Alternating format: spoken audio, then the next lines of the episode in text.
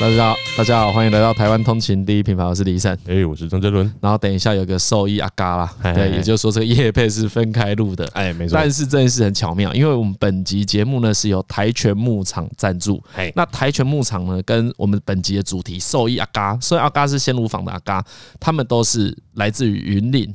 哎哎，所以阿嘎也不是说他来自云林啦，反正你等下听节目就知道。落脚云林啊，对，但是很巧妙，就是有一个地缘关系，那一样也是都是在讲动物畜牧的。那我跟阿嘎聊天的过程里面呢，他说台犬啊，台犬牧场，台犬牧场提供蛮多资料的，比如说呢，台犬牧场它有自己的饲料厂，所以它喂养的猪只呢都是不吃馊水的，台湾极少数的单一牧场猪肉了。哎，然后它产自销都是一条龙，它从养猪。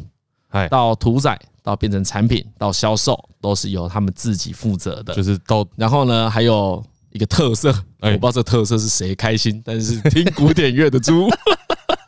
可能人开心，猪也开心，都都开心。嘿，然后经过两百一十天的喂养，那猪只的检验呢都没有农药残留。那接下来就是阿嘎说很厉害的地方。哦，他说身为一个生产者啊，他们可以知道全产品呢，如果它都有产销履历认证，都能够溯源的话，这是一个困难的事情啊。对，他说好像全台湾的木产品。对，农产品要做到这件事情都很不容易。对对对，因为你要能够一直往上追溯，也就是说，也就是说，你所有的东西都要来源。那我们可以想象，这个来源是为什么？因为你有这些来源，你有这些产销履历认证。比如说台拳牧场，它有产销履历认证，那表示呢，你就对它更安心，因为它的所有一切你都能够在网络上查到这些东西是从哪里来的。所以他们工厂呢有 HACCP 跟 ISO 二二零零零的认证。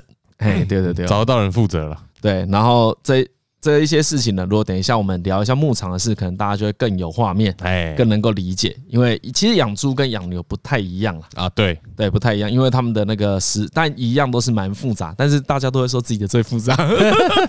我也觉得录录 podcast 很复杂，对 对，录录对录 podcast 录 podcast 感觉比养牛养猪还难一点点吧？哎，有吧 有吧。好了，那台拳牧场呢？这一次跟台拳牧场的合作，来最关键的，哎呦。最关键就是让大家买东西吃，对，它有一个台通的组合，让大家方便购买。如果你在结账的时候输入优惠码 WB 料，哎，是，对我刚才跟张伦说，这个实在太老派了，已经快要过时，快要过时了。也许是最后一次用 WB 料这个优惠代码，对，这是 WB 料的末期。啊，这个推荐组蛮有趣的，哎，这推荐组很有趣的，来，你讲一下推荐组的内容有什么？我看一下，哎，万峦猪脚。嘿，哦，那个好吃，哎，加咸猪肉，哎，咸猪肉，加五花火锅肉片，嗯，加梅花火锅肉片，嗯，加雪花肉，嗯，啊，还有一个最重要的，加四神汤，没错，看他故意的，啊，对啊，他故意的，他记得说可以请喝，哎，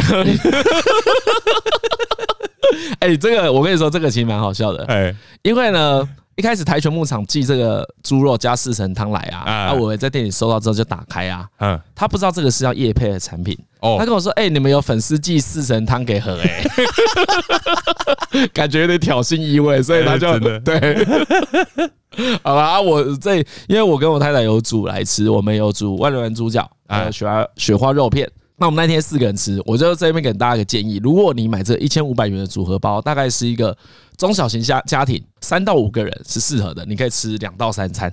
哦，哎，如果你料理，哎，那万峦猪脚很好吃哎。我们那一天是五个五个人吃，三个女生两个男生，大概可以吃掉三分之二。啊，为什么我还会挑那雪花猪的肉片呢？因为那个料理很简单，就是就算没什么在开火的人也轻松处理。对，因为我特别喜欢这两个，也是有考虑到说台通的听众如果。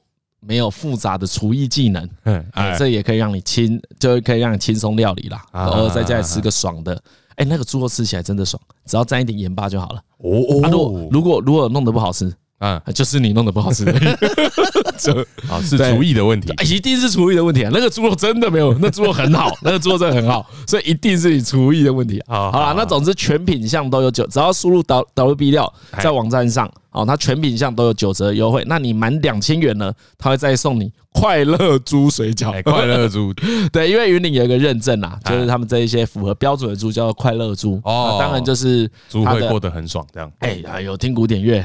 厂房通风舒适，那是单手礼吗？单手 repeat 吧，呃，单手 repeat 就不会快乐。好，哎，对，就忽就忽略大家的个性 啊。好，那最后还是再跟大家讲一下，反正你就只要输入优惠码 WB 料，然后全品项都有九折的优惠。对，满一千五有免运，那满两千送什么？快乐猪水饺。看快乐，看我觉得快乐猪水饺听起来很不对。我吃我吃我吃我，对，我不我不喜欢这个印象。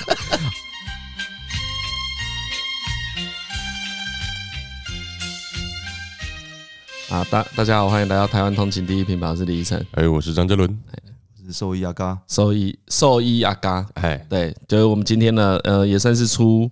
出外景，哎，对，出外景跑到了虎尾，虎尾应该不会不知道吧？你是那个会不知道虎尾的人吗？就是会想一下，好像听过这个名字，因为我我以前有记过什么三一九乡镇，真的假？哦，真的假的？厉害，对，为什么？就是因为会不知道从哪里拿到一张地图，嗯，那小朋友拿到地图就很就很爽啊，那你就大概知道每一个地方在哪里。国小的时候吧。对，这样。他张张伦说，他前阵子才知道，他听到那个，比如深港乡的邮递区号是五零九，他才惊觉原来不是 邮递区号都是一开头。没有，我以为我也知道说，原来他才知道每个地方都有邮递区号。哎，原来其他地方已经开化了，是不是，是这个意思吗？他的那个大台北主义有时候真的会吓一跳。嗯，对他们有这严格说。我好像很在意其他乡镇，没有，他没有在演这个，真心没有，真心对，他就是演一种说，我跟你就，我就住台北，你怪我，我就不想来云林啊。好啦，先先跟大家介绍一下，兽医阿嘎，可能有些听众知道他是谁，他算是一个品牌，叫做鲜乳坊，嗯，顾名思义是卖鲜乳的。那阿嘎本身是大型动物的兽医，他就是从台北。跑到云林住，可能他也不是什么云林人，一一一般会这样叫做鲑鱼返乡嘛。对，你是台北人去侵占人家家乡，这个这个事情就不太一样。像阿嘎就说他是，你是蛮喜欢云林的生活的，蛮喜欢的，蛮喜欢。为什么？为什么会是云林？为什么是起点？这也是起点吗？这样讲很怪。诶，没有，我一开始做大动物兽医是先在台南白河。白河也是一个非常乡下的地方，然后我非常喜欢的地方。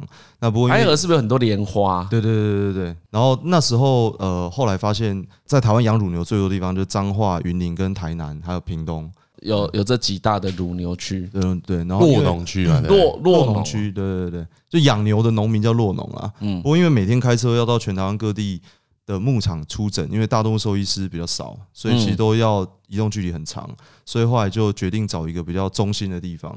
所以我发现除了屏东以外，另外三个洛农区的中心点就是云林湖尾啊，然后他刚好又在交流道下面。对，因为你住你现在住的地方，就我们现在录音的地方，其实离交流道很近，近，对对对，所以就是交通需求。对对，然后所以其实我跟这边原本没有地缘关系，但是就是。呃，刚好那个位置，我觉得离各个落农区，我的服务范围很很很完美，所以我就决定在这边落地。这样，哎，我觉得光是这个想法就很奇怪，你就是完全以工作为考量来做这件事情。可他工作这个真的没办法啊。我觉得做农业本身不是一个很很 sexy 的工作啦。啊，对对对对，就是说，哎，你做什么工作？哎，我做农的，就一点都没有觉得啊，干你很屌，或是完全不会有这种感觉嘛。对，然后他的工作的场景跟环境，你又是在户外，然后可能有屎有尿，然后冬天可能 就是寒流来，你也穿短袖，然后夏天又有苍蝇什么的，所以那个场景跟你在医院里面很舒服的穿白袍的，就落差很大嘛。真的，我这这也跟他描描述一下，我们这去去。在牧场的我，我个人心情啊，像我一定也是标榜那一种，啊，不会啊，我觉得这种生活很好，就是那种宽容派的，觉得大家大家都很好，但喜欢找到自己喜欢的工作最好。我昨天去看也是，哦，很兴奋嘛，看到那个小牛在绕赛，哎，对对对，在在喷在喷屎，然后那个因为可能是小牛吧，比较偏异态的，嗯，第一次看觉得很很好笑啊，很好玩，你会有很多特殊的心情。我大概过十五分钟之后，那个特殊的心情就消失 了。对，就是你不能用猎，你你绝对不可能维持这一种呃猎奇的心态啊，好玩的心态来从事这个工作。没错啊，当你要把它当成这个工作的时候呢，我觉得心里其实我心里就会模拟这件事情，就是如果这个工作的话，我来做，我会是什么心情？嗯，哎，毕竟我还是乡下长大的人，就我真的是在乡下长大。但像伦贝这个地方，又比我们想的还要乡下。嗯嗯嗯，像许庆良牧场这个地方，是你可能开超久的，二十分钟，不要说什么便利商店哦，对，就你连商店。哪里在卖一个炒饭，你都看不到。杂货店，对，就是真真的，所以所以我才会说。阿嘎是从一个内湖长大的人，哎，到这边工作是一个，我觉得不是那么容易适应啊，感觉很酷很好玩，对农业有贡献，就还是鼓励你。可能你自己身处其中的人，你其实没办法感受到那个乐，我觉得能感受到那个乐趣的人很少，嗯，所以你感受到什么乐趣？为什么你觉得你可以？就凭什么你行？为什么？为什么周庭会去做？哎，没有，可是我真的觉得这个乐趣其实是明显多很多的，因为你真的假的啦？因为你如果一般在诊所，你是比较被动的嘛，就是你在同一个场域里面，然后别人来嘛，所以而且你一直都在同一个空间里面，你也不能离开。然后，但我自己觉得你可以到处去，你的主动性比较高嘛。然后我会去各个不同的牧场，去各个不同的县市，我觉得它是很。是比较丰富的啦，就是对我来说，我觉得这样的生活内容是比较丰富的啊。就是你不用被锁在某一个地方，你可以一直去开拓你喜欢的。对对对对，甚至说，哎，你如果今天到一个牧场工作完了，然后哎，可能到下一个牧场还有一点点时间，然后我就 Google Map 直接看附近有什么在地小吃，可能超级荒凉，没错。哎，可能某一个小面摊，然后他可能是在地人特别会去吃的。嗯，哎，那这个可能要。你在都市生活，你可能要特别有休假时间，而且要很充裕的时间，你才有机会到其他的县市，然后比较深度在地的那种小旅行，才有机会体验。哦，也就是说，其实这一些所谓附加价值，是你喜欢这个工作很重要的原因。对，然后而且我觉得，呃，假设如果以呃呃就是伴侣动物这种狗猫来说，大部分每天来的，我们跟听众解释一下，你说这种东西叫什么？伴侣伴侣伴侣伴侣动物就是这动物，对，猫狗兔子算啊。现在慢慢算，因为就是等于是宠物，现在有多元的宠物嘛，有人养那种什么绿鬣蜥啊、兔子啊、老鼠啊这种越来越多了，所以它算是比较特殊型的宠物。但总之，一般讲伴侣动物在讲猫狗比较多，对，就是宠物里面的猫狗了。哎，按你说伴侣动物怎样？对，就是因为你在你假设你现在一个社区，每天来的人都长得不一样，然后你也就可能都是大大小，就一些小毛病过来找你嘛，所以每一天你遇到人都是完全不同的。但是呃，这些农民是我每一个礼拜固定 routine 就会去这个牧场帮他做例行的诊疗，所以这一些人就是会很。呃，比较高频率的密集的互动哦，你们的感情是会一直堆叠，对，是会堆叠的，所以这些都是熟客，对，都是对对对，没错。啊，你喜欢做熟客生意吗？都是熟客啊啊，反正你啊，我我懂我懂，你的意思是说，这个工作带给你另外成就是，你随着时间累积，然后你跟他们感情会增加，这件事是会让你会让你快乐的。对，而且我觉得有一群农民的朋友，我觉得很酷啊。对，有农民的朋友，我自己觉得是很酷的事情啊。就是虽然不一定是。你都通常都已经养牛非常久了，对对对，所以其实你一进去的时候，他们会觉得就是按你一个菜鸟，然后我我已经养牛养二三十年，你要教我怎么养牛，那我抛脸，真的，对我对了，我想问就这个啊，他他干嘛接受你意见？你突然拿一个说，哎，这个。体感监测装置超厉害的，这样对，那所以其实有很多，其实说真的，以前是有一些大动物兽医愿意投入，但最后都阵亡了。其实阵亡率很高，因为假设你今天就觉得你是一个兽医，然后觉得哎，我好像专业能力比较强，哎，那我去这个牧场，我想教你东西，啊，这样的这样的状态在牧场里面一定会阵亡。哦，不能这样想，不能这样想，不要想着去教育人家，不能这样想，真心不能。但我我打从心里是我真的觉得就是。养养牛是一个复杂技，养牛是所有的畜牧动物里面难度最高的。就养猪养鸡都没有牛，因为牛四个四个胃嘛，那牛其实只有一个胃啦，它前面三个胃是食道的变形。好，但是这不重要。好，科普一下。没有，但是因为它是一个比较就是那个消化比较复杂的动物，所以它的饲养，而且它它的养的年限很长嘛，它不是在牧场待很短的时间，嗯，所以它的复杂性比较高。所以我是真的觉得他们有很多的经验，我也想要多学。牛牛牛很。牛在牧场的时间很长，多长啊？就是都是以年为单位的嘛。牛在在牧场里可能五年、十年甚至以上都有可能。那像猪跟鸡可能就是呃几个月、几周这样的时间而已。那鸡可能就是三十天到四十二天，可能肉鸡就出去了。哦，所以它的时间变得很短嘛。对，所以它的饲养的呃复杂度也会长得不太一样了。对，所以我那时候去其实就是。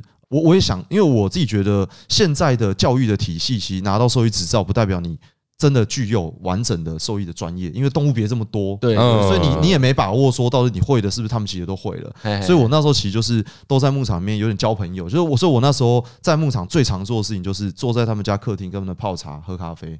就是花我非常多的时间，我几乎都都在那边。然后我自己觉得很棒，就是在那过程我才真正认识、了解这个产业，还有了解他们是怎么看待他们的牧场的。那在这里面当然就有很多交流，有一些我会的，或者说诶是资讯的，或者说这种科技的东西我比较懂的，那我当然也会把我的。我看到东西跟他们分享，然后他们跟我讲说，诶，他过去养牛，他们看到的经验是什么？他也会跟我讲，就他们在讲过去的历史啊等等的时候，然后所以我觉得这是一个很对等平行的对话。那这时候我觉得就很容易建立。呃，两边的信赖关系，对，然后这时候慢慢他就会也接接受说，哎，我们是一起的啊，就跟那个跟那个那个那个业务一样啊，多跑几趟，对，也可以这样说，对，就这样啊，你我阿刚也是蛮有心的，我来听听看这个年轻人 年轻人要干嘛。可是你实际上帮他们做什么工作？你这样讲就是哦，如果我们用想象的，你前面是等于是跟先跟他们打好关系，才能够提供服务嘛。没错没错。那你提供什么服务？主要是三三块服务啦。第一块服务就是比较即时性、临时性的服务，就是说突然有牛难产了，突然有牛生病需要开刀，我们要到牧场去帮牛开刀，或者要到牧场帮牛助产，这种算是即时性服务，就是可能半夜打电话来，这是急诊啊，对，急诊妇产科。对对对对。啊，这也跟这也跟听众讲一下，其实我原本不知道，原来乳牛是怀孕。就是它要有怀孕才能够泌乳，对。对，就我不知道这件事情，我以为乳牛就是它就一头牛，然后本来就会。就会有奶，对对对对，我想的是这样，所以所以就跟绵羊一样，哎，对对对对对对对，没错没错没错，我我原本是这样想，然后我昨天去牧场才知道说，哦，原来。乳牛要配种，对，哎，就是要一直让它有怀孕，它要怀孕才能泌乳。它其实算是一个大型的月子中心啊，大型的月子中心，类似概念，对，哦。哦，大型的月子中心。然后这些这些产妇也很需要很好的环境，因为它生产完他就是会有不同的问题。我我仔细听一下，看日日后对我太太生产有什么帮助。那个医医牛的王王大夫跟医人的汪大夫也差不了多少。听一下，经验可以挪用。你这样不小心把他挤出来的东西拿去卖？没有啊，我们那个自产自销，那个自己以后就不够了。那一般来说会会出现什么状况？对啊，得什么病？有什么病？能受什么伤？牧场最常见的一个是呃。蹄病就是脚蹄脚蹄的问题，哎，啊，就是他可能脚脚蹄会痛啊，或者说脚蹄指甲过长啊，或者说牧场的环境如果没有很适合乳牛，它可能里面会有一些淤伤啊，这个脚蹄问题是有可能发生的哦。对，然后再来就是如果你的挤奶的流程没有很正确，它有可能会有些乳房炎的发生，那这个这个也是其中一个可能发生的问题。对，然后还有一些肠胃道的消化疾病。它也是乳牛有时候会发生的疾病哦，就是可能这三大类。对对对，因为像昨天我们有去看那个许清良牧场挤奶的过程，对对。然后阿嘎就有说，这个挤完奶之后啊，其实他们乳头会怕他们受伤，所以要帮他们涂药，对，涂一个薄荷，一个凉凉的，对对对，就会先帮乳 乳乳房按摩，然后按摩完之后，就是会再帮他有一个保护保护膜去保护住那个乳头啦。因为像我昨天去的感觉是。到牧场的路上啊，当然就跟阿嘎聊一些乳牛的事情。哎，那其实我也得知啊，乳牛就是讲白一点，它就是经济动物。就想这件事情，我想说，哎呦，这个人很坏啊，怎么那么搞得很热血？怎么没有什么火葬？对，用牛，那有用牛感谢他的贡献，这样。对，你心里当然会这样子想，因为你会很多情感的投射。然后呢，到了现场之后啊，像。你就看阿嘎跟那个牛的互动，或是像牧场他们主人对牛的互动，就又有一种他们好像都蛮喜欢动物的，那别就不要讲你好了，对，因为你不是实际上要做这些处置的人，对。啊，对你你是以医师的身份，以一个建议者的身份去跟他们讲这件事情，对。可我相信牧场那些人，他们一定比比你就是就你就好，或是比我们更爱那些牛，对。你知道以前看那个什么《射雕英雄传》哦，嗯，他老婆谁？他老婆最早最早郭靖、杨康的爸爸妈妈。养一只鸡不敢杀杨康他妈，杨康他妈妈对，一段很小的啊，很很小一段，就是他对对对，她老公叫他去杀，不是郭靖，哎，对，是杨康他妈，杨康他妈叫他去杀鸡，对，然后他就说那是他养大他。不忍心杀，然后看《银之匙》也有这个桥段嘛？对，不要帮动物取名字。对 对，其实我到现在还是不太能明白那个心情。嗯，就即使我去牧场了，我还是会觉得，干，如果因为情感上吃素，我很能理解啊。对，尤其越越了解越多，可是我就有一种，你从事这个工作，你要因为。我相信你一定是爱动物的人啊。对，如果你不爱动物的话，你不用去医他们。对，你可以不从事这个工作。嗯，对。像我现在就是随着认识越来越多人，我都会相信你愿意从事一个工作很长的时间，愿意付出很多，表示你跟这个工作有共鸣。对对，因为你不痛苦嘛。如果你很痛苦，那是你啊，对对对，就你没得选择。刚我只能我选择啊。对，就很多上班族痛苦是来自于他没选择嘛。可是我觉得像相对兽医这个工作是一个主动选择的工作，是你主动愿意去做，看起来蛮开心的。对啊，你蛮开心，你只能去排解这一种呃情感投射的问题。是啊，是啊。其实因为我我们这几年有就呃就是兽医的实习计划，所以有很多大学的。兽医系的同学，我们会媒合到牧场里面做寒暑假的实习，嗯，所以其实也看到蛮多的同学在这过程里面，又让我重新去看待我那时候刚投入到经济动物这个产业的时候的那个心情的变化。我觉得是需要。经济动物嘛，对对，因为它算畜牧动物啦，畜牧动物。畜牧动物。对，那畜牧动物的存在，当然本来是因为跟呃人类的互动而存在的。一开始其实它是一个对等的关系，就是因为这个畜牧这一些的畜牧动物一开始在野外的时候，他们可能不容易。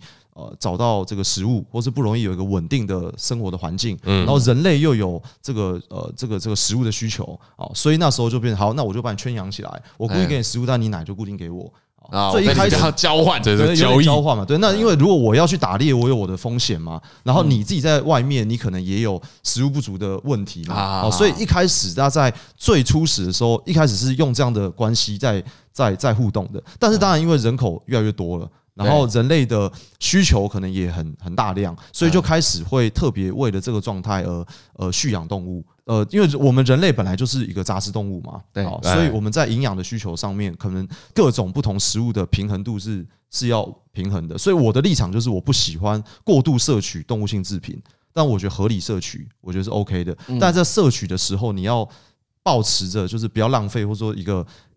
感谢的心态在这件事上面，所以我觉得唯一能做的就是让动物在蓄养的过程里面是舒适的，而不是说在那个过程里面，它活着的过程里面是是非常不被很好对待的，或者是很充满痛苦的。我举例来说，其实我觉得跟经营企业有有有点关系，就是说，人家经营企业的时候，人不是人，其实在这个社会里面扮演的角色是一个螺丝钉，它就是一个。算是工具人啊，我们就是 我们就是必须必须为了让这个社会的齿轮不断运转，所以我们也必须要工作。那我们是不是就像是一个被蓄养的动物一样，在这个社会里面，我们工作才有钱赚，才有换得我们的食物嘛？对对对。那这个过程里面，我们的存在不是也为了推动？好，那但是我还是会有一个我跟你合理的互动状态。哎，你也同时觉得在这工作里面你是觉得是舒适的，然后符合你所想象的期待的啊，然后有满足一些个人价值的哦，但同时也赚到钱。那在这样的互动，也许就是相对比较舒适，而没有很高度的被剥夺感。就是有的工作你会觉得很被剥夺感，因为你觉得你是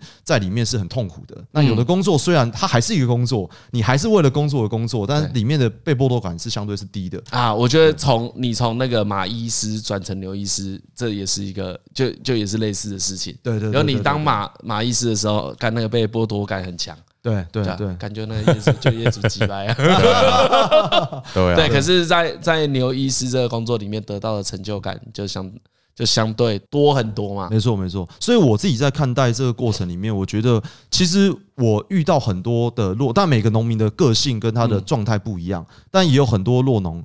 都是愿意多做一些的，就是说以经济动物来说，其实很现实，就是这个这个动物能造成的经济产值是多少，你可以投入的医疗成本可能就在一个范围内了。但是如果我愿意多做，或者我因为很在意它，所以我没有很 care 它是不是超乎它的经济价值，但我想要再多试一些，我觉得这样的程度呃是很多的，因为你要终身投入这种动物事业的人，他一定是要有一定程度的喜欢跟动物相处了。不然你自己会会是会是一个痛苦的状态吗？我觉得我觉得昨天那个那个刷背机就是很好的例子。对，就是大家想象那种一般我们加油站的滚筒式汽车洗汽车，对那个圆圆毛毛的东西啊。对对，昨天我们在牧场就看到架一台，在那个那个栏杆上面。对，然后呢，牛就会去刷。对，它是自动感应。对，牛经过的时候，它就开始转。然后牛就在那边刷背啊，刷脖子，在那边。然后牛是一个很有秩序的动物，哎，他们会对，他们会排队，他们排队使用这个东西，而且有人结束才会有下一个人过去这样。然后后来不太会抢的。然后后来就听到牧场的人就跟我说，他们就在说，哎，他们阿嘎就在跟他开玩笑啊，说你看他们那么开心，你要不要再弄一台？然后他就有一种。他说：“哎呀，这这那个刷背机很贵，哎，对，就看两个那个滚轮那边滚滚滚滚滚，二十十几二十万，对对对。然后他说一开始看到报价吓一跳，可是可能它很耐用，因为牛很重嘛，对，所以它不能轻易的坏掉，所以相对可能会比较贵一点。然后他就说，可是看到牛那么开心，觉得应该可以再买一台，对，好像可以再买一台，真就是装在那个另外一个地方这样，对，就另外一个养牛的地方。然后就想说，对，没错，就是这种戏，他在对话之中，你就可以感觉到。”他想要让牛更快乐，哎，对，就跟大家想的是不太一样的。因为因为昨天我记得他们就是说，这个对于什么产乳更好喝啦，心情比较什么那个都没有关系，就让他爽而已，就是只是纯粹让牛爽而已。对，就纯粹让牛爽而已。所以，我我觉得刚才阿高讲一个重点啦，每一只动物，如果以产值来说，它是有限的。嗯，比如说这一只牛可以让你赚一百块，那有些人只愿意花十块来对待这个牛。对，对对对对对，就跟其实跟你讲那个公司一样嘛，有些公司。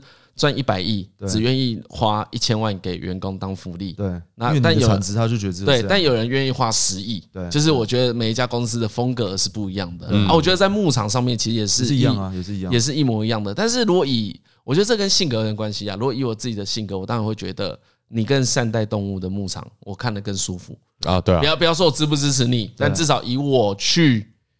可我觉得，就连自己在那边工作，都会心情比较愉快啊！是啊，是啊，是啊。而且我觉得会让，因为我觉得让农民觉得自己的那个工作是感到骄傲的。我觉得，因为我跟你讲，农业已经不是一个 sexy 的工作了。对。然后别人怎么看待你，跟你自己怎么看待你那一份工作，你是不是也尊敬你自己那份工作？其实我觉得，当然，呃，也不是每个农民的个性都完全相同。但是我自己其实会很想跟他们合作，或是我自己觉得最被打动的，其实就是。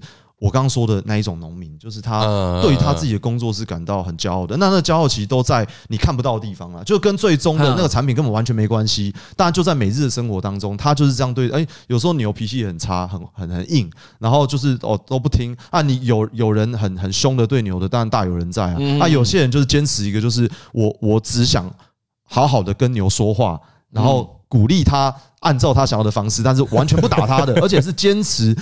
有一点点凶的那种打都都不会做的，但没有人在看哦，然后也没有人知道他怎么怎么干，但他就是坚持这样的，其实也有，但是这件事情其实就是我觉得他很他有很认真的面对他那个工作。他所想要的样子。嗯嗯嗯嗯。哎，这个我们节目有个名词啊，就叫个人美学。个人美学，对，个人美学。哦，这我觉得每个没有人看到牧场里面在干嘛。对啊，你今天讲难听一点，你要虐待牛都没有人知道。对，没错。然后实际对产品影响也很小，就是你你喝不出这一杯牛奶里面有没有被打，这个牛被打，其实你喝不出来，怎么会喝得出来？对啊，对，所以你要到现场看到那牛的眼神才会知道这件事，但是你喝是根本完全不可能知道的。哦，我们昨天这这也跟听众分享，我们昨天到了牧场之后啊，对。然后其实阿嘎说牛是一个好奇但又胆小的，哦，真的很胆小，那那么那么大只，他们头就会探出来，就是他们可能我们去的时候，他们正要喂食，所以牛就觉得哎，等一下有要吃草，所以大家就排在栅栅栏旁边把头伸出来。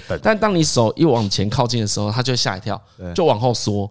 可是呢，它随后呢头就会继续伸出来。那阿嘎就说，因为这一这一家牧场的人员都比较和善。所以呢，牛对于人是没有恐惧的。对，如果是是到呃，假设他对人是恐惧的，都连我们自己门外汉都感觉得到。嗯，因为我们昨天去，就是你知道他害羞，但不是害怕。对对对对对对，张教主的牛缘很好。对，我的牛缘是被少女吃。对对对，狂被吃哎，狂舔狂舔，这是这是狂舔的。他舔到整只手，整个都整只，他就说哦，整个都有有有一个口水手套。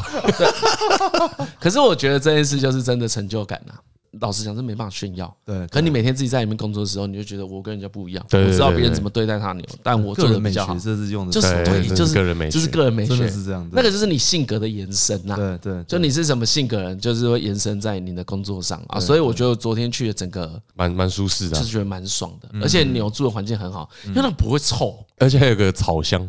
草香吗？干你还骗他还骗我们吃草啊？刚还骗我们吃对啊，真的可以吃啊。对，还有讲这个牧草什么燕麦是吧？把在对对，搅一搅之类的，搅一搅我就觉得不是燕麦，燕麦，澳洲的燕麦，我我觉得不是很妙。然后然后有聊到一个话题也蛮有趣的，然后说其实你就要把乳牛想成吉娃娃，对，就是它，因为它跟人类的。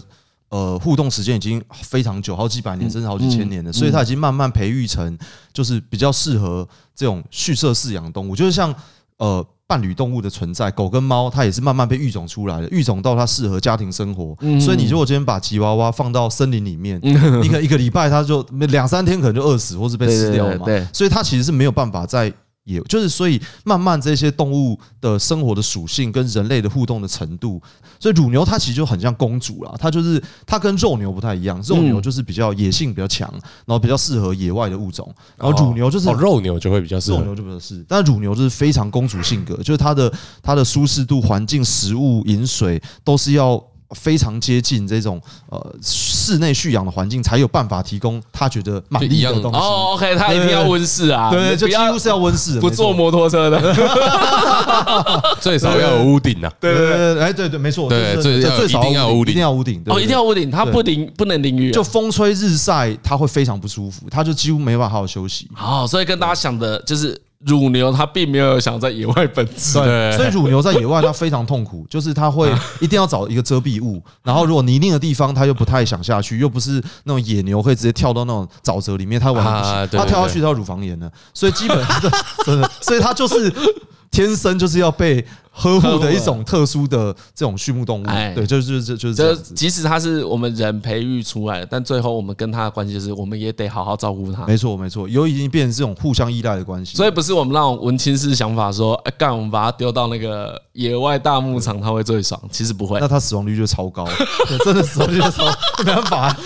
就像你今天如果把全全台湾的吉娃娃或者柴犬全部丢到丢到那个中央山脉去，说，哎，没有狗就是要野放，它就是一个天然让他们自己狩猎。对你怎么可以把它关在一个小小的房间里面呢？一辈子都在这个房间里面，或者说，哎，你大楼就这么小，都没有一个狭窄的，没有一个很好的。哎，对，你知道，因为我原本就是这么想的，就我原本就觉得，就是啊，所有的狗应该就要就是好好的回归自然这样。真的，你有这样想过？真的，真的，真的假的啦？真的啊！就我会觉得，哎，狗这样子活在，不是做效果，不是，不是，不是，我真的觉得狗，我真的以为狗活在屋子里很痛苦。就他，我就觉得是不是对他们太小了哦。哦，我应该说，那我那那我就很好奇啊，看起来你是一个没有养宠物的人嘛？那你没有养宠物有没有什么原因？哎，对，因为我们录音在现在在他家，对，显而易见，他看起来是没有养宠物的。哎，对，因为应该说我我我从小，因为我妈她会对一些毛屑过敏啊。哦，你妈妈对毛屑过敏，对，所以其实小时候对于这种养养有毛的动物。基本上就是完全没有没有这个可能性啊，当然会养一些什么乌龟啊、青蛙啊。哦，没有毛的就可以。对对，无毛这种小就是很很小型的这种。哎，所以你小时候对动物对动物就是蛮有兴趣的。对啊，对啊，对啊。所以兽医真的是兴趣选项。是啊，是啊，是啊。就我对生物学非常喜欢，就各种生物我都非常喜欢。哦，从小就是这样，就是有一点有一点类似天性。对对对。但是你没有办法真的养宠物，所以会有会有一点遗憾吗？会想着养吗？是还好啦，就算了。那昆虫嘞？因为昆虫。还是不行，你必须要是也有啊。那时候就是像什么独角仙啊，然后或是那个锹形虫啊，那时候也有养类似这种东西啊。哦，所以所以其实你是喜欢养宠物的，只是还蛮喜欢养这些动物，就是等于观察它们，然后就是哎，就是也很有趣，你可以更了解这个动物到底到底是怎么生活的，然后要需要什么东西，对，你就去查嘛。对，然后但是因为对，就就是因为一直也没有真的这种狗猫这种伴侣动物的机会，然后后来。最接近的时候是，就是我当兵的时候，那时候，呃，因为兽医的关系，就被分配到军犬组。然后，呃，其实那时候我要进去前，我很多兽医的学长他们在，呃，也在这个军犬组服役。对，就是他们，他们，他们都会说，就是兽医很容易会进到这个编制，因为你刚好有这个专业，所以进到编制是很合理的。那这个是一个宪兵的一个底下的单位，对不对？然后他们会觉得这个单位是很晒的。啊，为什么？为什么？对，听起来是养狗啊，对啊，就是因为你跟狗互动相处，跟它玩，感觉很爽。训练就是训练它嘛。所以我那时候其实也不知道为什么。然后我我也觉得，那至少是会跟兽医这个工作有一点点关系的当兵的选项，对，就是发挥一技之长啊。对对对，因为当兵大部分都是完全无关嘛，都就是摆烂放空嘛。但是哎，其实跟草很有关系啊，跟草。跟杂草很有关系。对对对，做做一些跟草有关系草跟机械很有关系。哎，阿迪说，然后反正后来我进去那个军犬组的时候，就发现其实那些军犬的待遇也好，或者说他在军中被设定的角色。我觉得是很让我极度惊讶的啦，对，就是他那时候的定位就是狗，其实就是军品，军品呃，只要你从军中发出来的东西的物品，通常就是军品。你比如你的军用衬衫，对对，那个东西就是国家的，呃，国防部拥有的东西，对对对对，所以狗被当成军品，军犬。但军人不是军品哦，对对对啊，军人不是军品啊，但军犬是军品。所以那时候，因为军品这个定位呢，它就衍生了一些不合理的状态。举例来说，我进去的时候，那时候有十三只狗，那时候准备要退役了。哦，我们都是八岁，因为它是德国狼犬，其实比较大型的狗，所以八岁其实就开始关节有些退化。呃，那时候十三只狗，那时候编列年度预算是五十万。啊，然后我进去的过程刚好十三只狗全部退役，又进了另外十三只年轻的狗要开始准备服役了，所以这整个编制就变成二十六只狗了。对，刚好交在交接的过程。对，交接过程。所以这一个过程可能八年才会出现一次。哎，对。但是如果中间陆陆续续有一些狗，因为不是一次都是换整批吗？不一定，就是理论上应该是换整批是。比较好的啊，因为它就可以一次做一个训练嘛，完整的训练这样。对，那但是中间过程可能有一些狗不适应，或者说哎，它可能训练了一段时间不适应，它就提前被汰除，狗发生什么意外或者是跑掉，哎，那可能又要再补新的，不一定都都是完全一整批的啦。对对对。然后那时候就是刚好这一批变成二十六只狗的时候，然后在预算编列的时候呢。这个正常的逻辑，十三只狗五十万，又多了十三只，应该至少 double 嘛？对，而且因为这个简单的国小数学，简单的国小数学，应该是加上，或者是什么退休的领半薪的，对，七十五万啊，有有有理，因为他可能厨艺了嘛，对不对？不用训练，不用训练，训练就不用了，但伙食费总是得保留。对对对，哎。没有啊啊！可老了要医药费用，医药费会增加嘛？对啊，所以我觉得维持原本预算是个合理的、合理的逻辑。对对对，那我觉得军方的数学真的很好，就是你怎么算都不会亏啊。所以他们就变成是十三只，既然是五十万，那二十六只当然也是五十万。什么？什么？什么东西？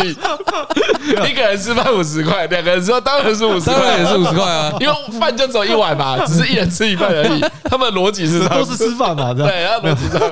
没有，他的概念其实是因为退役的十三只狗叫报废军品 哦，报废军品四个字在军队的定义里面，在军队定义里面就是，它既然已经报废了，我当然就不用再编列预算去维护这个报废的东西嘛，它只要编列到库存里面就好了。对，就是一台战车，对，除役了，它就是被推到。仓库对，因为不需要有人去雇它嘛。对对，那是那是战车，也不需要修它。对对对，那是战车的情况啊。对啊，为什么会这样想狗啊？这太怪了吧？对，所以最后就导致我们可能在。哎，我们那时候是时薪多少？七块八块，哎，差不多差不多。时薪八块半，对，八块半，对对对。然后我们休假回来，我们还要自己带一些食物给给我们负责照顾。哦，你至少要吧。对啊，这这样。然后如果有医疗的问题，我们哎，我们可能自己也要去去去做筹备。哇，你还要自己用良心去养这些狗。对啊，因为你就你你你这是用良心哎，你这你这你这是良心被狗良心，对啊，你这是良心被狗咬，真的给狗咬哦，真的良心送给狗咬，送给狗吃，这是良心送给狗吃，对对对。所以你们那时候真的是抱一个啊，我是一个兽医，我应该要善待这些动物的心态。因为其实那时候也要呃，就我有一只负责的狗叫 Candy，一个人养一只啊？哎，没有，就是。呃，每一只狗它都有一个主要的负责人，就对了，就是啊，那如果是现役犬，就还在服役的，就是都是给自愿役的哦的的照顾啊，这是义务役的嘛，就跟真的军品一样，对，就比如说每每一把枪其实是有人要负责，对对对对对对，指派给固定一个人这样，对对对对对。那因为我们我们是义务役，我们就负责照顾厨役的军犬这样，嗯，但是基本上它在里面就是没有没有一个良好，不管是空间上、人力上、资源上。经费上全部都没有啊，不能给大家养，就是对，哎，这就很有趣。所以我后来就在想，就是因为狗这个品种，因为就是长期育种完之后，它其实就是专门是跟人类互动的一个品种。哎呀哎呀，它需要人，人也人也需要它们，也需要它。对，所以其实一般的狗是适合家庭生活的。嗯，那因为它一开始为了要报报效国家或是服务国家，但它其实退伍之后，他应该要能够回归到正常家庭，对这只狗的身心灵才是平衡的，才是合理的啦。对对，因为狗狗是有感知的啊，确实不是个物，它是一个生命嘛，它是对，它是一个生命嘛，所以后来我就去看，哎，原来全世界各个国家。除役的军犬是可以开放认养的，甚至其实台湾的缉毒犬，或是说有一些警犬，也有一些认养的机制。对对，因为我这个印象啊，我我这个印象，对，所以等下，所以只有，所以就只有军队的不行，就是台湾的军犬就是没有，干就军犬最衰，就是没有，因为它被打成军用品。对对，它就是军品啊，对啊，所以不像不是，所以警察就没有什么，这是警用品。对，应该没有，没有没有，他应该不会把，应该是说，如果警察没有把狗想成警用品，就不会有这件事。你一开始把。把军犬想军用品就怪怪的，你应该特别帮他立一个其他的分类才才是正确的啊！是啊是啊，你一开始把它打军用品，这个军用动物这样，对，这就有问题啊！就是你把它当物品就有问题。它所以用比较接近人的编制，有职级，什么都还比较合理。哎，对对对，因为因为以前有看过什么美军的狗，它是可以挂挂接，还可以挂接。以前二战啊，我有看过一个什么俄罗斯有只熊，对。他是他是有军阶的哦，因为他们用熊来搬运东西。我有看一张照片，就是他们用那种塞塞卡，然后就就载着一只熊。然后记得像大象也都有类似的情形，所以这不是一个不成熟的概念。对啊，而且是在泛用在各种动物上面。全世界到处都是这样子。就就我们最屌，要跟什么不一样？就我们最屌的，哎，这样最神啊！太屌了，他最神，对。哦，二十六只还是五十万？然后反正后来我就觉得这件事太北蓝了，真的很北蓝，好不好？对啊，对，没有这样的啊，对，没哪有没有这样的，就是你本来就知道它有问题，但是因为它制度实行很久了，所以大家都把这房间里的大象忽略了。然后反正后来我就是因为那时候休假很珍贵嘛，我们都说就是当兵什么都假，就休假才是真的嘛。然后我后来就是休假的时候，我就做了一份。四十页的厨艺军犬呃认养提案，然后我就讲说哦，其他国家啊搞事啊，这个开始搞事了。然后我就哎看，就是国外是怎么干的啊？然后在伦理上，在到到底为什么我们呃，我就提出，因为其实我我对于那时候你是大学呃研究所刚毕业，刚毕业对，就还没没出过社会，还没没出说没出过社会的就是。北南想搞事，这样。想搞事，看什么都不爽，不懂歧视你，的，不懂息事宁人。然后后来，然后反正后来就是透过军方的体制层层去报，全部都是打回票的，啊肯定的啊，绝对，对对，像我反正讲那什么有的没的，这样造成他困扰。对啊，像我像我的话，我也是想说啊，干这个不好，应该是不会成。对，没错，没错，就是我，我可能觉得这是对的，但我一想到要跟军方沟通是一个很困难的事情，哦，那个成本很高哎，对，我就选超级高，我就选，而且我还是在现役干，我就不想被刁难。啊，对，要以可能是退伍之后，权势很不对等啊，没错，没错，所以我一定被刁难，我想到就痛苦，没错，没错，完全是啊，所以你也不怕，那时候实在太没有，我我觉得那个那时候的不爽感高过。就是可能会衍生的痛苦了，对，因为太扯了，就觉得干超，所以我觉得需要非常愤怒才可以抵抗这件事情。哦哦，我觉得需要非常愤怒。你如果只有基本愤怒，好，比如说像我刚才讲那种心态，就一种嗯，蛮可怜的，这样就不行，这样不行。所以那时候真的很不，因为他们很会就是浇冷水嘛，所以你你太快被浇掉，那就那就过了嘛。对，因为我我我我真的很想要认养 Candy 啦，啊，我真的非常想认养它，因为它是一只非常，它是一个全黑的德国狼犬，嗯，然后也非常就是非常乖，因为我我就是没有机会养狗嘛，所以那已经是我第一次可以照顾这么长，因为我每天在军中就是负责照顾它，所以我跟它互动每一天都是好几个小时，然后又这么长的时间，将近一年的时间，嗯，所以我觉得已经建立了一个，就我真的很想要干这件事，是因为。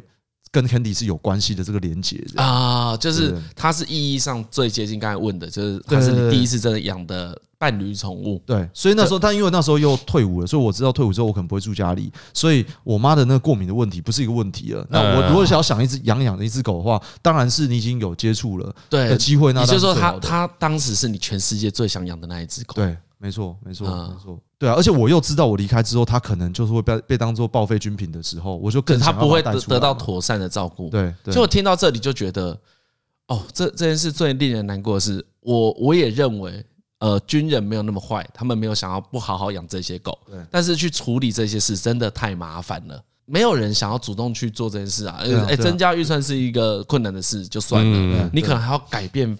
法令。对啊，对，你要跑很多流程啊。对一个军人啊，即使军中，因为你我相信你一定有遇到有些，比如自愿意，他很爱他的狗，对，可是他们对这些无就是无能为力，无能为力啊。对啊，对啊，对啊。我觉得这可能他们的心心态也有也有激励到你啊，就是因为你就像我们前面讲的，干你每天要去养这些军犬，你不爱狗也会变得爱狗了。哎，对对对对对对对，要不然你就真的，因为你不然你会更痛苦吗？你你你你你会更痛苦吗？对啊，对。所以后来呢？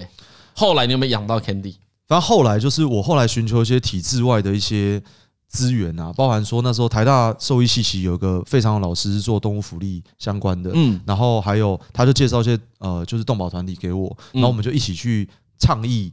就是呃这个法规的通过，然后甚至那时候就介绍了呃那个肖美琴立委，然后他也非常爱动物爱狗，就是现在的驻美大使。哎，对对对对对。然后反正后来就是我觉得有一些多方的资源的串联，然后包含有一些媒体关注到，我还记得那件很有趣，就是我其实寻求体制内已经完全放弃，就几乎快放弃，因为就是我直接找宪兵指挥部，直接打到国防部，直接找我的呃就是连长什么的，全部都没有用，然后全部都把我当笑哎，然后而且我已经开始感觉到他们要开始弄我了，很明显的感觉 就是。啊，对，就是这个当过兵的人就知道，对对对，那其实是很恐怖的事情，你就知道那是什么感觉，你就开始在很多地方莫名其妙被刁难，没错没错。然后哎，我我可能要放假也会被刁难。哦，他说哎，他梳我的狗的毛，发现残留一两根毛，他就说啊，那你要被禁假，因为没有把狗好好的梳毛，就那种很北烂的这种这种问题啊，就是就真的是在刁难。对对。对，然后反正后来那一天我还记得很清楚，是我后来刚好休假那一天，我就很闷，然后我就去那个内湖哈拉影城看了。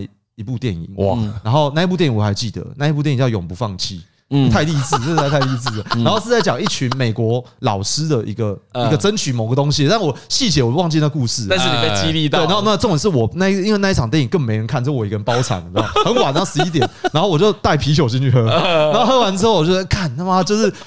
就酒精火又起来，对，然后又看完这里面，我觉得哇，就是充满了那澎湃感。然后我回去呢，那凌晨一点，我就买了一瓶啤酒，然后我就那时候有一个小小的部落格，我就把它写写成部落格，然后就抒发了这件事情写出来，抒发了自己的心情。对，我抒发了我军犬看到的问题，跟呃我看完这个电影的观后感，这样，然后我就睡觉。好，两件事一起，对，然后我就睡觉。然后我起来之后，然后我手机就爆了，超多通未接来电，有有两两个，就反正就是。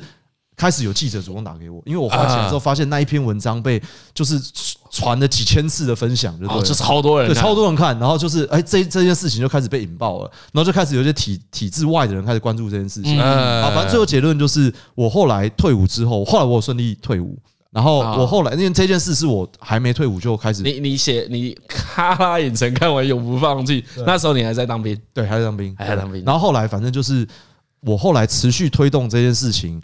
大概推动退伍后，大概花了一年半的时间，然后最后就是有正式推动这个法令的通过，就是让所有的厨役军犬都可以开放民间认养的这件事情。然后我非常开心，极度开心。现在已经通通过了。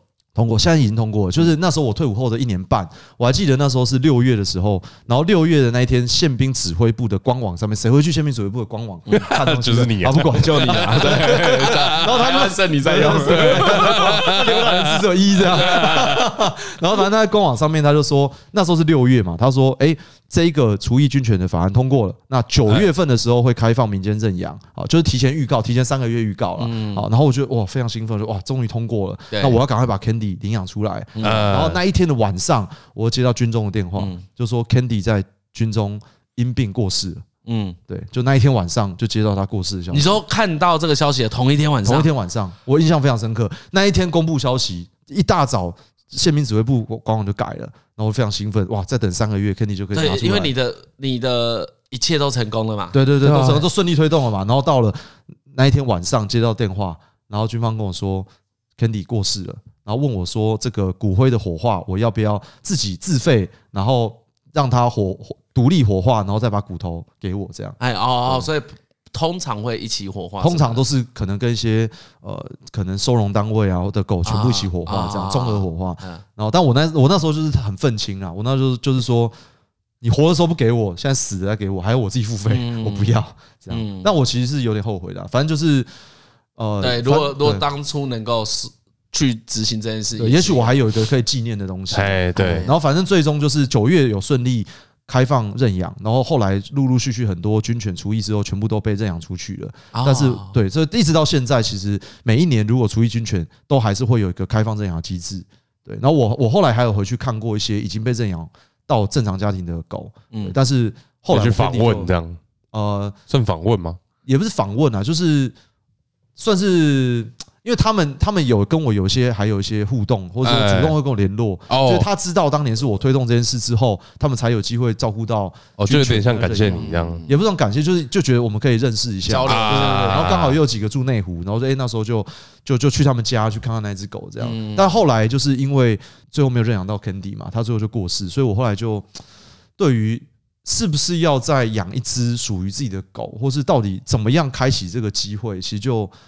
就随缘，对，就随缘，然后而且也没有就觉得那是一个最好机会，已经错过了这样。哎，对，因为 Candy 就也是你照顾很久之后，你才有这个连结，你才想要说要领养它嘛。没错，没错，是啊，是啊。对，所以你就也不是为了养而养啊，就是说，哎，我觉得我可以给他更好的生活，我觉得，哎，我就想照顾他，或者，哎，我觉得我们就是可以一起的的那种感觉。那时候是比较偏向是这样。嗯，像那个，因为我也是，我我不会说我是特别爱动物的人，我我只敢说我不会去欺负动物。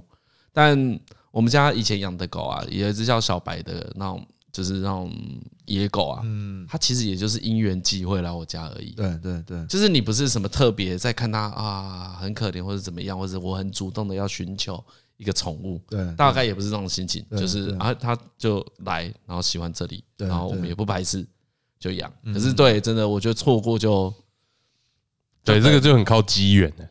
对啊，嗯，可是我其实还算是蛮喜欢这个心态的啦。如果说我对于人人养宠物有喜好的话，我会比较欣赏这种心态啦。啊，可是我有听说，就是那种去呃领养的，嗯，然后他说他们去收容所都是，哎，你对到眼的时候会知道。哎，我跟你说，可不可以？是哦，对，我这一个分享我个人经验，我大学的时候有去那个动物收容所，对，然后呢，我我还蛮印象深刻。我就在里面逛来逛去，哦，那个真的是难以承受哎，就是你知道在里面你接触到这些动物的眼神啊，什么一切，你知道你当然知道每一只动物它的性格都不同，嗯，可你看了会怕哎，你看会怕，对，它都是它都是看的，因为我就知道我今天没有选到你，你等一下七天后你就死掉了啊，啊，对，还是七天还是 压力很大，十二点，对。对，以前很恐怖哎，然后。好像仿佛这些动物都知道，他如果没有被选到，干就挫赛了。对，然后我有一个印象比较深刻是，我看到一只那种梗犬，嗯，那是梗犬，不是不是不是灵缇啦，嗯，灵缇。如果听众有兴趣，可以去查一下灵缇。灵缇是一种很大只的狗，嗯，很高很瘦，嗯，啊，我看到那只是短毛的，没有毛的，那一只狗就有一种感觉，我我到现在还是。那个那个，在我心中印象很深刻，其实就是一眼而已。他看看看我一下，他就转身过去，就转了九十度啊，哎，一百八十度哦，转一百八十度，对，就屁股对我。然后他有一种不用同情我，就当然这是我自我投射啦，这当然是我自我投射。但是他很显然跟那一些想要讨好你的动物又不一样。但我不是说谁对谁错，谁比较好，谁比较不好，而是哇，这个行为让我印象很深刻。呃，就是有一种。好了，我可能也过不好，就算了吧。嗯，哎，哦，对啊，然后那时候有一点，反而让，我就一直对养宠物有很不好的印象。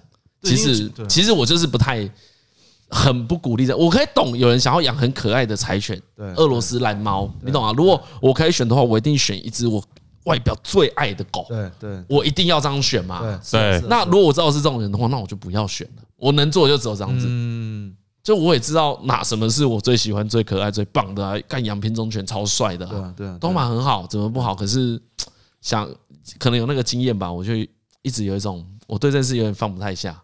对，哎，那个很很神奇哎，那是一下下而已，就是一下下，后来也都没有，我我后来也从来没有真的做过什么事，也没有遇过什么事哦。嗯，像我太太有两只狗，她其实也是收养它，就是她的舅舅过世了，然后她就那她说她其实也不是什么特别爱狗的人。可是我也看他照顾的很好，然后我觉得这就是养成一种很我我就很喜欢这种心态啊，我觉得这种心态很健康，就跟你当初想要养 Candy 是一模一样的事情啊。对，就是你好好照顾他，这个就是很随缘的。对对啊，我就我可是这样讲好像是有真的很很积极想养的人错，但我不是那个意思，就我没有我我也没有觉得积极想养的人有什么错啦。因为其实我之前有一段时间研究所的时候，我是就是流浪狗收容中心的助教啦，对，所以那时候其实有带一些不管大学部要去当志工的或者什么的，会去那边做生一个生命体验嘛，对，然后然后我是觉得其实就是呃对对这些。对这些狗来说，他们都有他们自己的个性，所以就像我们我们自己，如果你要假设你要生小孩，你你没有办法选他会不会是最好看或者最怎么样，你很难判断，没有办法。但他会，你知道他跟你有一个血缘上的连接，但那连接其实就够了，就是这个个性或是你想跟他传承的这个内容，它才是重点。所以，但是狗，我觉得到后面为什么说，哎，我们尽量以认养代替购买，其实就是已经不是，就是外形那是一个。也没有错，但是这只狗有它自己的个性，适不适合你，这其实才是最重要的。但是你你要买都是很小只，你根本没有个性的问题啊，所以你也很难判断到，你只能看外形，你还能怎么样？没有办法，因为你就是要买的啊，对啊。所以我觉得，我觉得是对的啦，因为在那边其实有这么多的狗，每个人到底对不对品这件事情，在那个机会机缘里面，一定会有像你刚刚那种那个 moment 就会有点感触啦。对对对对对，就是我觉得那是一个呃人之常情呐。对啊对啊，就这是人之常情，就是。我也不想当成道德道德魔人，不过还蛮希望大家能够真实去体验一下这些事情。就你哎，你真的你真的碰到，跟我跟你讲一百次是还是完全不一样。你只要去看，呃，对，就你讲的，你看到那些眼神，就像我们去牧场看牛一样。对啊，对。我今天敢说，我觉得那牛过得还不错。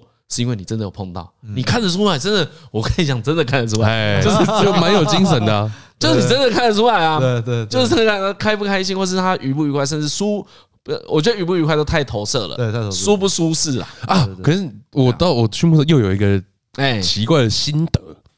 就是牛真的不是那个叫什么陪伴动物啊？啊，伴侣动物，对，伴侣动物，伴侣动物。呃，牛对肢体接触的那个需求超低的。哎，它哦，它没有要被摸摸，对，它没有要跟你摸摸。像像像我们家的猫就很喜欢被摸，对对，它很喜欢被拍屁股。但我觉得它已经算是蛮想要你的摸摸了。哎呀，真的假的？对啊，你很有牛缘呐。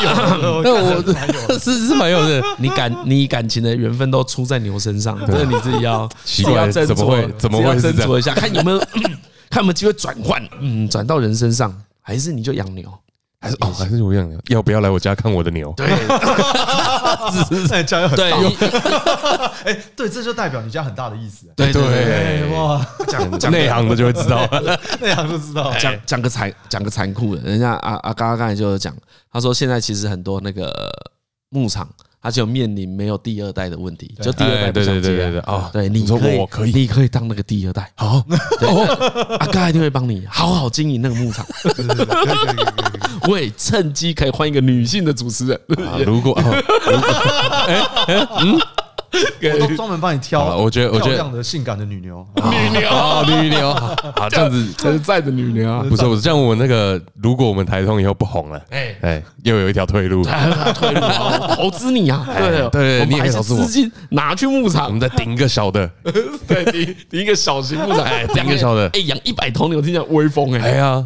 你看，牛很开心，干刷杯机。哎，你看，你看，一般刷杯机弄舞台啦，一般都听什么艺人这样子，什么退休了就跑去开餐厅，对，然后什么开饮料店，哎，什么开便当店什么的，对，没有啊，台湾不是 Podcaster 什么台通主持人退休，哎，开幕场，开牧，开幕场听起来很酷，很酷啊，搞一些那个什么冰，什么鲜奶冰淇淋啊，鲜奶饼干呐，哦，冰棒啊，就你在卖，对对。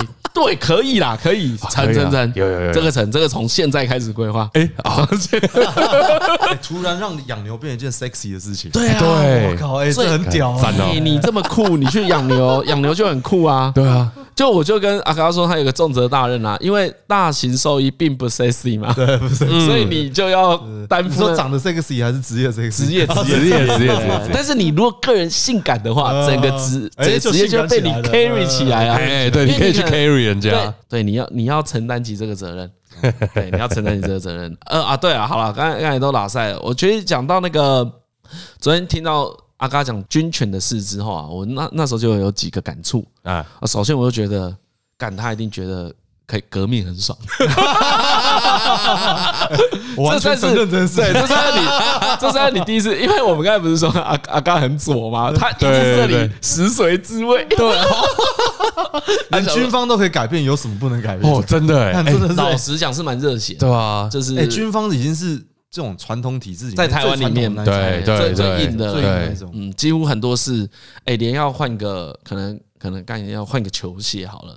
他们都要想个三年，对啊，对，就都不是一个预算能解决，是有有时候真的是有点麻烦呐，跟军军方不太好沟通。可以你在里面可以理解啦，完完全可以啊，完全可以。理解。有当过兵的人真的就知道，嗯，不会只是想嘲笑他们啦，会不爽啦。但你知道笑他们没有用，没有用，对，体制问题啊。对，哎，你那时候沟通成功很屌哎，很厉害，很极高哎，很爽哦，爽几年，会啊，没有了，爽到现在还在爽，爽到对啊，这哎一辈子都可以拿出来吹。哎，这这个这个跟你后会给你后面做创任何创业更有信心吗？比如做鲜乳坊，我觉得蛮有的。我觉得应该是说，你觉得蛮有的。我觉得蛮有。我我觉得那一件事奠定了一件事情，就是因为因为有很多然后很左的，就是很嘴炮那种，就是讲讲了一些对于体制不爽的事情，但是因为你没有具体有办法改变体制的具体作为，所以这件事最后就变成打嘴炮。但是我觉得，因为有一个虽然是一个小小的成功案例，就是说，哎，他最后真的改变了些什么？你看得到，看到这只狗被带出去了，然后到了一个新的环境，到一个新的家庭的这一件事情的连接，就强化了其实没有什么真的不能做这件事情啊。啊，就是你，哎，你基本上就是虽然像现在对于农业的这个议题，我觉得它是一个复杂议题，而且它也是一个结构性的问题，嗯，它也是困难完成的。但我觉得就就是我觉得。不畏惧的这个心理是会被强化的啦，啊，就是哎，看你有什么好不能做的，就是没，而且真的是先做了再说啦。嗯，对对对，因为像我，我个人今天是我从小都比较被家人支持，可以自己做自己喜欢的事情嘛。他们甚至说他不要说支持，他不会去阻止你啊。对，那个会对你也是有一种很正面的帮助啊，就跟你刚才取得成功一样，就是你觉得哦，我这里可以，嗯，那我下一件事情也是可以继续这样做。对，就比较不会畏不会畏惧啊，所以在就像。啊，刚刚说鲜乳坊，如果听众熟悉的话，他们是用募资起家的公司嘛？对，哎，这这个很奇怪，哪有人那么怎么靠募资来开？我想了，我想了吗？你说靠募资来开？很多年前呢，那个五六年前没有，那时候其实有点跟刚刚说那个年份有关系，就是牛奶的年份，因为牛奶保存时间太短了。对，你到那那时候到底在干嘛？因为一般人怎么会突然弄个鲜奶公司？这也超怪的。我觉得你真的是很怪，什么？我觉得你一嘛不爽。不爽那些权贵，后来去医牛，我觉得这合理。嗯啊，喜欢大型动物，因为靠热血支撑，我觉得这样很酷。不管你怎么想啦，但我觉得我用想的还想得到为什么？这也合理，这也合理啊！你他妈牛搞一搞，应该接下来应该是卖牛的营养品比较合理，怎么会是想说可以自己去卖牛奶？我觉得这件事就很奇怪。这就我觉得这有点，因为我其实其实光一般想到说，你有觉得很奇怪啊？就好，关你屁事！对啊，对对对对，其实关你什么事啦？关屁事！因为一般一般，比如说一家假设一个有人开了一家新的乳品公司，好了，对，通常那个你就会觉得说，哎，他是不是原本做食品制造业的第二代？啊，对，因为乳品公司就是它会有一些脉络，大家都会觉得很复杂，没有人会觉得很简单嘛。你问我，我会觉得干谁要卖的话太难了吧？嗯，对你到底为什么觉得？怎么可能你军犬？或者是原本是农家子弟？嘿，对对对对对，那些观念，你想要搞一下跟自己爸妈对干，还是你自自信心爆棚？我跟你说，搞不好对干军方，就是让军方做一些妥协。哎，不要说对干，直接跟军方做，让军方能够为了。某些事做一些妥协，这个信心真的是足以让你真的真的可以的，可以的，自我膨胀，哎，一定可以，没有没有没有，我觉得一定可以，一定可以。所以如果是我，没有办法避免。所以有可能，我举个例子好了，比如说我也促使军方改善了一件事情，搞不好会让我想要开发飞机。比如说，比如说你先哎，促使军方全面更换打草机，哎，对，除草机全部换成超好用的，这个这个信心会让你应该是可以支撑吧。对，可以支持吧？可能可能我会想要当太空人，而且会成功。对对对对对，对，而且会成功。我 就我我是一个在台湾可以让军方改善除草机的人。对啊，干我这我我我这一种人当太空人合理吧？我这种人是不是应该要第一批踏上火星？好像是哎，哦，所以所以那那合理，那那我解释出来，哎，对，解释出来。那你开，我跟你我跟你讲啊，不要你现在变成什么保险套制造商都合理，都都全部都什么都合理，只要你想，什么都会成真。好了啊，你为什么一开始会做这个？没有，其实我觉得后来是因为遇到太多医不好的病啊。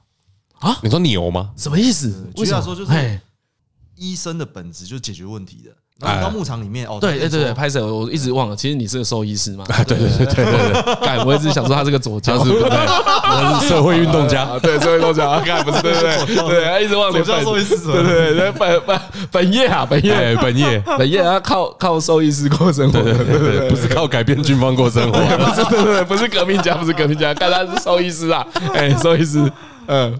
啊，反正就举啊举例来说，假设你到牧场里面，你看到一群牛。脚受伤了，好了。啊，所以脚蹄都不太舒服，就蹄病啊，就脚跛脚啊。对，前面有讲到嘛，常见的最常见的蹄病啊，然后就哎你就帮这些呃牛的脚蹄，假设做了一些治疗，好，这些牛脚蹄都好了，嗯，哎怎么下个月又一批牛又脚蹄出问题了？啊？哎，就有一些牧场就不断发生问题。好，其实对兽医来说这件事应该是一件好事，因为一直一直有 case 做，对对对对对对，因为你是 case by case 收费嘛，对，好像一直有 case，哎，但是事实上对。当时想要成为兽医的出发点，是因为想要解决动物呃生病或医疗上或者不舒服的问题嘛？嗯，那就觉得，哎，那到底问题本质是什么？好，就问题的本质是什么？为什么这些疾病这些问题一直重复发生，无法解决？对，无法解决。对，它它符合你的逻辑。对啊，难难道它本来天生就是该一直生病吗？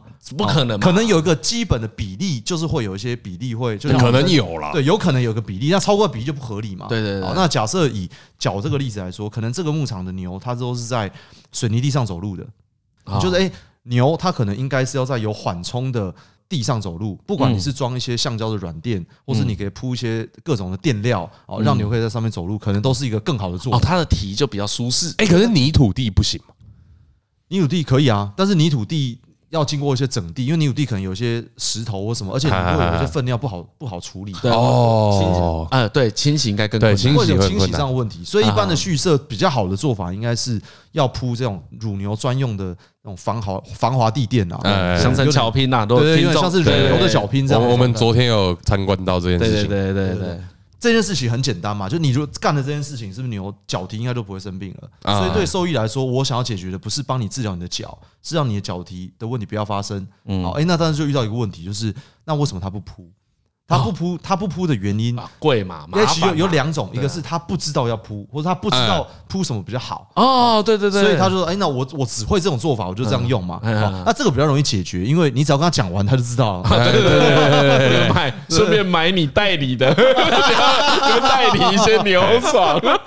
这里有一这里有一通电话，有需要就打给这个龚小姐，他们装女生声音。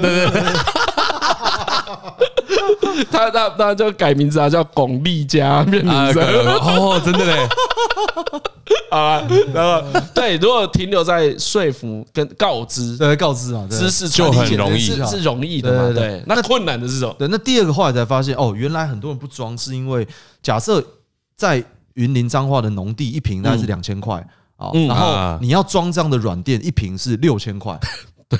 啊，意思就是说，你买了一个一千万的土地要开始养牛，你还要再花三千万的钱，全部铺上乳牛的软垫，它才能有好的。那哎，所以你可能就有一个想法了，就是我何必？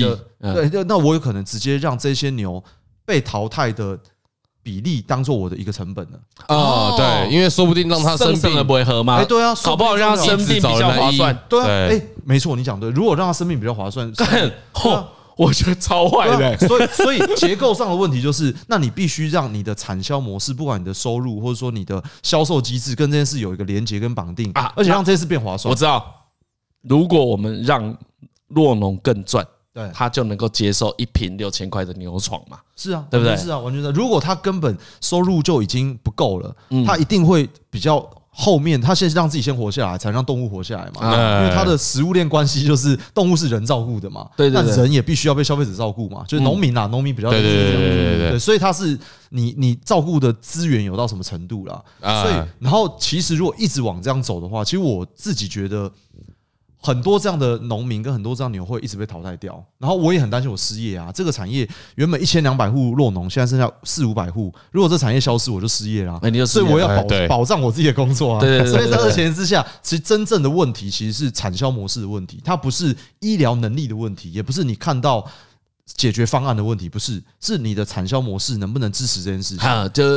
量够不够，利润好不好，品质好不好，这些事情，这些都是经济上的事情。消费者怎么买单，这些都是嘛，对。所以农业跟食品业原本是两个产业，我完全不懂食品业，我只是农业的的的人之一。对对对，我就按农业打农或农业代表，就是牛啊、饲料啊、那个榨乳设备啊、落农啊这些农业组成。食品完全另外一件事，嗯，对，工厂啊、通路啊、行销啊什么，全部都是另外一件事情。对，所以我跟食品完全没关。但是这个农业是建立在食品的基础下面去做延伸的，所以你必须要跨出去才能改变农业的现况的本质。嘿，所以我知道啦，对，诺诺农发大财了，对。对，你的核心就是这个，对对对，诺农发大财了，对，哎对，如果没有这件事的话，就不可能有后续，就很难呐，就就想不到其他的方式啊，所以你才搞这个募资，对啊对啊对啊，我弄这个，所以那个那个募资就是这些酪农好，你至少先讲好你要提出最屌的东西。哦，哎，品质最屌，对牛最屌，牧场最屌，这些东西先提出来，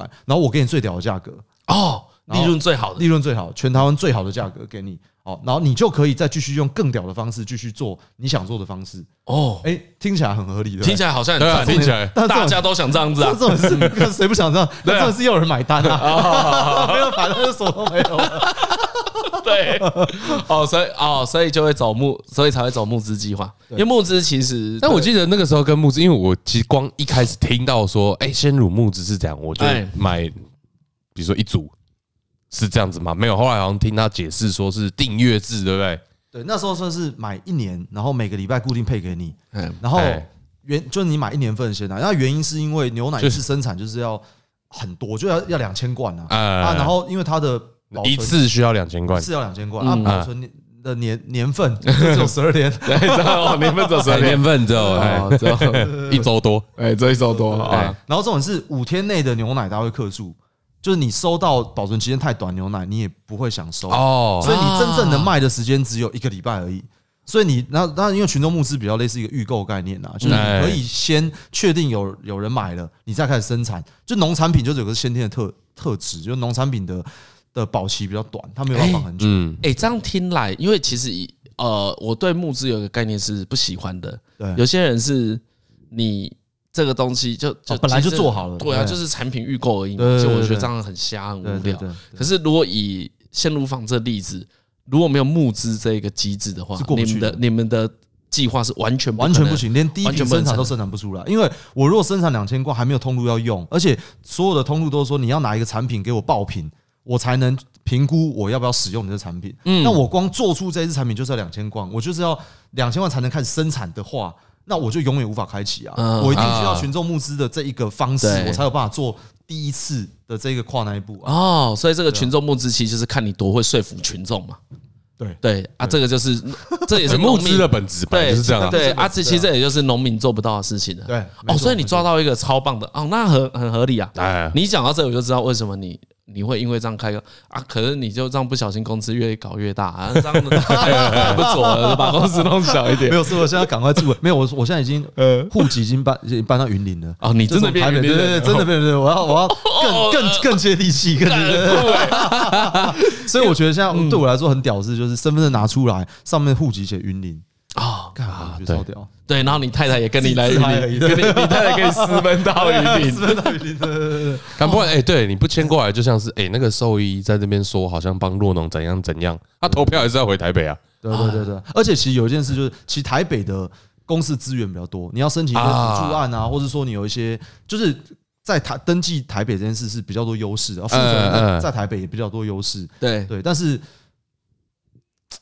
就不帅，对不对？不是，也不是不帅，就是说，我觉得户籍的意义是你在哪里生活就应该在哪里啊。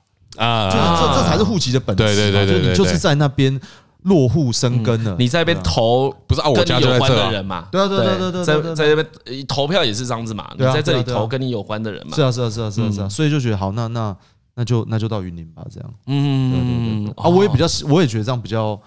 我比较喜欢这样。好啦好啦好 啦，不质疑你了，很有道理。不质疑，算 算算你会算还其好了，其实听起来蛮有道理的啦。从你你看你讲到这里，从你住云岭，然后你从呃可能因为。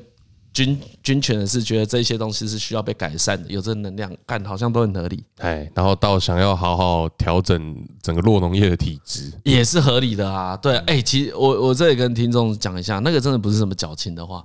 你如果真的去，刚才就重复我讲一个概念，你实际上去看，你真的会有感触。哎，你没有人会希望他们过得很糟，很糟，不会，不会。尤其你身为上，我就这样子讲直了，你。就算是猪好了，因为刚好今天叶配那个台泉牧场，他也是在云林的牧场。然后好，即使是猪好了，我们跟他感情连接没有那么强烈。嗯，你知道它是一个更经济的东西，你不会希望它过不好，你不会希望看到猪住在一个很很烂的环境，然后没有人好好善待他们。对，然后你去吃这个肉。对，对，就是我们就存以消费者的立场，你也不希望这样。你我有时候会希望说，好了，那我就多付一点点钱嘛。哎，对，到这样都好，都可以，都可以，都愿意。只只是就像阿刚刚有讲很多，其实这有很多苦处啊，不是农民不要，他根本不知道啊。对啊，他可能真的不赚啊，就会有很多麻烦的事啊。可是我觉得大家真的要记得，其实还是很多人，我觉得还是很多人很愿意做好这些事。像我，我两个认识养猪的朋友，哎，他们都是很认真在养猪，哎，就他们觉得这件事就是把它做好啊，干嘛干嘛不善待他们？你不善待这些动物是。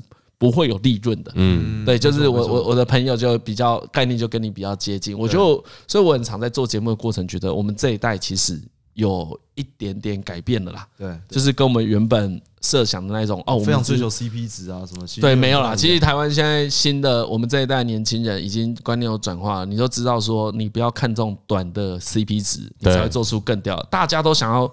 以前都蛮很常讲说啊，我们台湾只能代工啊，只能做什么，不能做自己的品牌。可是如果我们这种观念慢慢转的话，呃，更更往下讲啊，如果大家观念没有改变的话，鲜乳坊这个品牌是不可能成功的。嗯，对啊，因因为一定是已经有够多消费者认同你的理念，那跟你多会讲也没有什么关系的。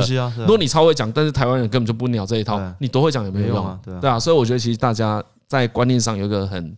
很长足的进步，哎，我觉得这件事跟呃爱护动物也有关系。嗯，哎，这个真的很有用哎，我以前根本就不在意动物怎么样，嗯，就是我是不在意，因为我根本就碰不到啊。对，其实其实我觉得那就是只是不在你生活圈而已。嗯，而当你把这个这个这个动物真的摆在你眼前，嗯，就啊，你真的就是很本能的就想说，哎，那就大家互相好一点。但是我还是对大家，如果人生有经验的话，花一些时间去接触动物，我觉得你会对。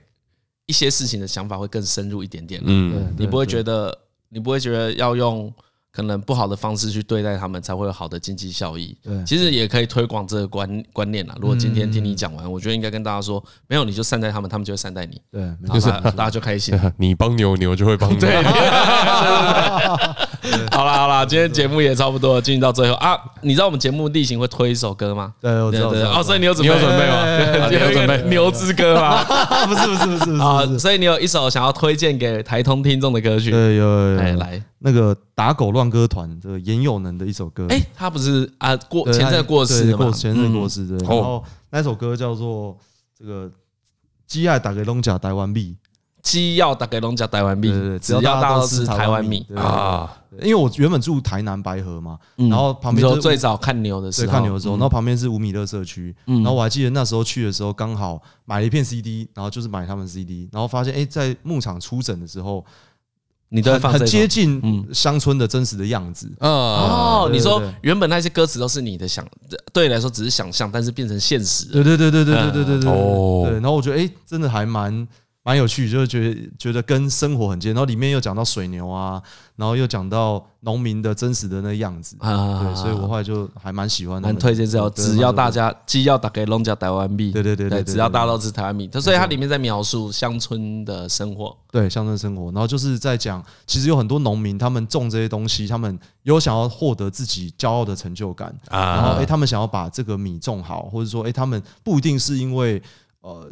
做农业可以赚很多钱，对，然后但是他们平常跟白鹭鸶、跟水牛在田间的这个相处的过程，然后他觉得能把这个台湾米推广出去，他觉得哎，大家只要大家吃，就不用担心什么 WTO，不用担心什么国外的竞争，这这就是最最好的支持。我们至少可以自产自销，对对对对对对对，自己吃啊！我觉得这首歌很可爱啦。然后后来又看到他的讯息之后，然后就很，因为我原本其实不知道他这个团，也不知道这个人，是他过世之后。我才知道哦，原来这首歌是他们唱的。哦，就是你原本就知道这首歌，对对，我一直听那个 CD 听很久，但我根本没有关注这个团到底是谁。哦，你你一直都知道这首歌，只是你不会特别去看这首歌是谁唱的。对对对，那时候是那时候真的没看，对对对。后来哦，原来竟然是对哦，竟然是那叫什么袁咏能，对对严严咏能，严严严咏能，对对对对。好，所以最后推荐大家这首打狗乱打狗乱歌团，对对对对对，鸡要打给龙家台湾币，对对对对啊。看好了，我觉得，我觉得最后这个故事 好像不错。对，哎，哎，你还有什么没有讲到啊？你有什么想要跟听众们宣导的、炫耀的？对，炫耀。除了除了卖你们自己公司的牛奶之外，有吗？有特别什么想法？还好了，还好，还好，应该想到都差不多。对，对，我觉得哦，那我那我那我来分享一个好了。好，对，因为他们昨天昨天我们去参观那个牧场的时候，他们有一个区域是会练起来，算练起来吗？就是那个哦，小牛刚出生，嘿，小牛刚出生，不满两个星期，不满一个礼拜，哦，不满一个礼拜，不满一个礼拜的小牛会关在一起的，对对，然后就有一只是什么，才出生两个小时啊，对对对对对，然后就已经在那里叫啊，对，然后就已经好像可以站，可以站这样子，对，可以站的，对，然后我忘记旁边站站我旁边这是谁啊？嗯。看到那只牛可以站，就说：“哎，人类的小孩真的好废。”对，人类的人类真的相对脆弱。哎，我我跟你说，因为那个两个小时，真的两个小时，那个牛它的头发都还，就是头脸上的毛都还湿湿的，对啊，对啊，就是哇，真的刚出生就已经几乎是等于健全的。然后人生人生比较赶一点啊，没有时间在那边跟你学 学在那边站，他妈花一年学站的。牛大概只能活几年？牛大概十几年了，十几年了。但是比较说真的，比较残酷的是，他们可能八年左右就会被除役，因为阿高说，一只牛大概只能生二到三胎嘛。不一定只能，就是看它在牧场的状态。如果它牧场的环境 OK，牛的健康舒适度是好的，那它当然就可以产次可能更高嘛。嗯但是也不是大家想象的说，哦，就是。无时无刻一直在生或什么，大概就是两胎到三胎之间，就大概它大概就是大概是这样子。那生完之后，大概可以泌奶一年到两年之间，所以就是分娩一次，它其实就可以泌奶一个蛮长的时间了。啊，这样。好了哦，这这讨论下去又要讲到那个哦，对对对对，公尾料真的是有够长。好了，那今天就到这里，我们谢谢阿嘎，哎，谢谢谢谢，好，我是李医生，我是张哲伦，哎，我是阿嘎，好，谢谢大家，拜拜，拜拜。拜拜，跟大家说个拜拜。好，拜拜。啊。